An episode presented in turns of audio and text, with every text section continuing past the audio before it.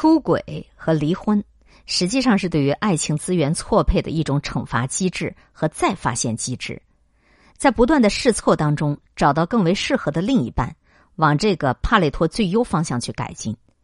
但是，受着边际效用规律递减的作用，人们是不是应该不断的去找新伴侣来获取更大的效用呢？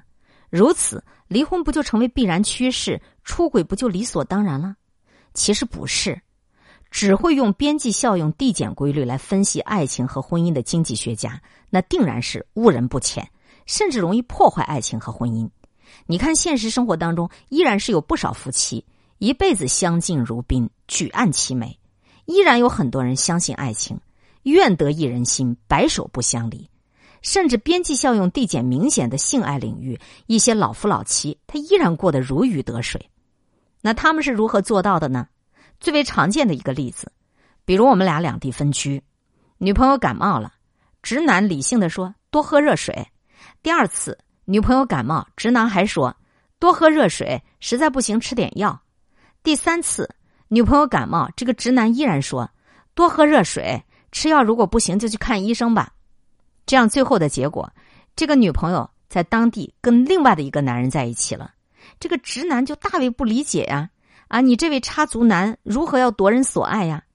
这个插足的男人从来不叫这个女孩子喝热水，每一次感冒不是送来玫瑰，就是送来蜜语，花样迭出，效用非凡。老实男人啊，最讨厌花花公子对女人巧言令色。但是你想想，谁会喜欢一个复读机呢？直男的做法实际上是掉进了爱情马尔萨斯陷阱，最终的结局必然是爱情饥荒。还有婚姻战争，复读机式的爱情模式没有办法逃脱边际效用递减的规律，它定然会产生一种结局，那就是腻。最难的就是我腻了，而插足男人的做法实际上是在对抗这个边际收益递减规律，给这个感情注入新鲜的血液，让生活更加精彩。很多人知道边际效用递减规律，但是不知道这个规律它有一个前提。那就是你的技术水平要保持不变。前面说了那么多啊，爱情啊，还有这个两个人之间的这个多巴胺呐，遵循边际收益递减规律。实际上，它有一个前提，就是你这个技术水平保持不变。反过来，如果说你的技术水平发生了变化，边际效用递减规律就不成立了。经济增长如此，企业发展如此，爱情经营也是如此。所以有不少的啊，这个爱情专家都会建议，伴侣之间呢可以多多的尝试一些新鲜的啊，分享一些新鲜的思想，交流一些新鲜的感情，如此呢就可以去对抗一下这种爱情之间的边际效用递减。你得换一个玩法，一旦技术水平提高了，边际效用递减的曲线就会上移，就会生成更高效用的递减曲线。只要持续不断的去创新你的技术水平，边际效应不但不会递减，还会持续增加，形成一个规模递增的效用。这就是经济发展的原理，这也是企业进步的原理。同样，它也适用于爱情和婚姻永葆青春的原理。但是，现实生活当中，为什么男人随着年龄的增加，他的边际效用却递增了呢？你看，从二十多岁开始。男人不断的学习，不断努力工作，精进自我。实际上，他一直持续的在改进自己的技术水平。所以，一般男人到了三四十岁，那个事业到达了巅峰，给予伴侣的效用也就大幅度的增加了。当然，如果一个男人他自我成长不够，或者事业不顺，苦于奔命，心力憔悴，那一不小心就会堕落为油腻的中年男人。现代女人的边际效用递减规律不那么明显。如今有不少的女人才貌双全，靠颜值也靠实力。她们从小就学会了保养啊、化妆，包括整形。所以你看，有的女人虽然她已经四十多岁了，但她身上还是有非凡的魅力。有些都活成了冻龄美女，还有一些才女，不断的通过学习进步、自我积累，从美貌魅力逐渐过渡到了知性、才学，还拥有财富地位。这也是实际上在让自己的边际效用不断增加。有些人认为，爱情是纯洁和高尚的，爱就是一辈子，就不需要刻意经营。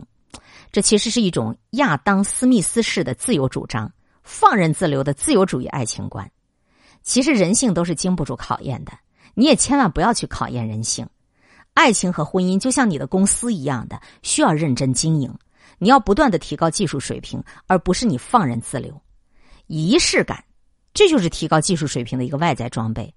一个别样的求婚，一个别致的婚礼，一个精心的生日礼物，一个暖心的牵手，还有一个会心的微笑。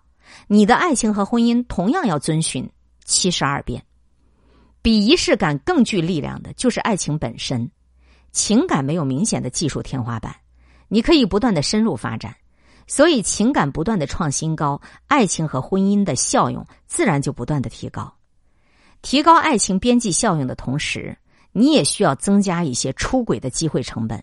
从家庭的角度来说，就是增加一下沉没成本，那就是对家庭的付出。通过出轨和离婚的方式来改进婚姻的帕累托，实际上要付出巨大的成本。如果机会成本足够大，就会倒逼着双方。来认真的经营好这份情感和家庭。不少女人要求房产证上写上自己的名字，管控好先生的工资卡，如此可以加大出轨和离婚的机会成本，从而获取更多的婚姻安全感。为儿女教育投入越多，为对方的父母投入越多，沉默的成本越大，越容易控制出轨。当一个人为这段婚姻、为这个家庭付出了大半辈子的心血和大部分的金钱的时候，出轨的机会成本非常的高，无形当中对于出轨行为就有抑制作用了。当然，越是保护伦理正当性的法律，越有利于加大出轨成本，有助于去抑制情感不端的行为。金钱呢，房子啊，都是硬通货；孩子呢，是具有刚性束缚，但这些都是有限的。最高的机会成本应该就是感情本身。一九九二年吴君如版本的《家有喜事》。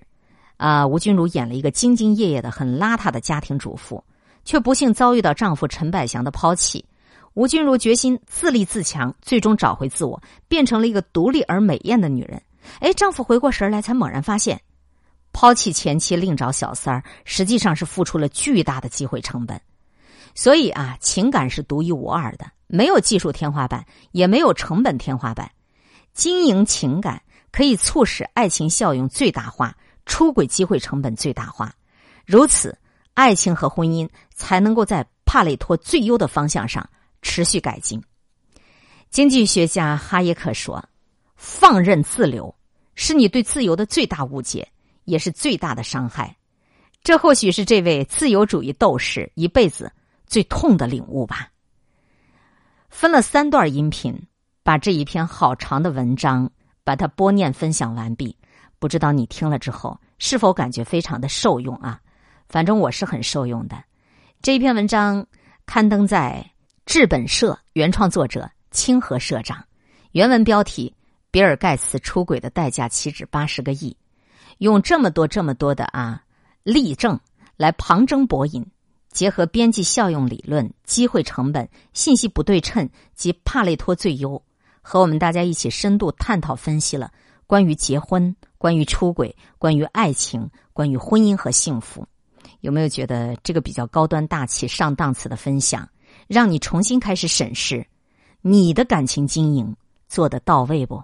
今天会遇见什么人，会发生什么事，都有各种意想不到的可能性。分享传播有力量的文字，亲近感受真善美的观点和态度。空中和你相互勉励，保持微笑、淡定、从容的好心态。祝福有缘分在这里遇见的你，身体好，心情好。我是海林，欢迎来听，一切刚刚好。本节目由喜马拉雅独家播出。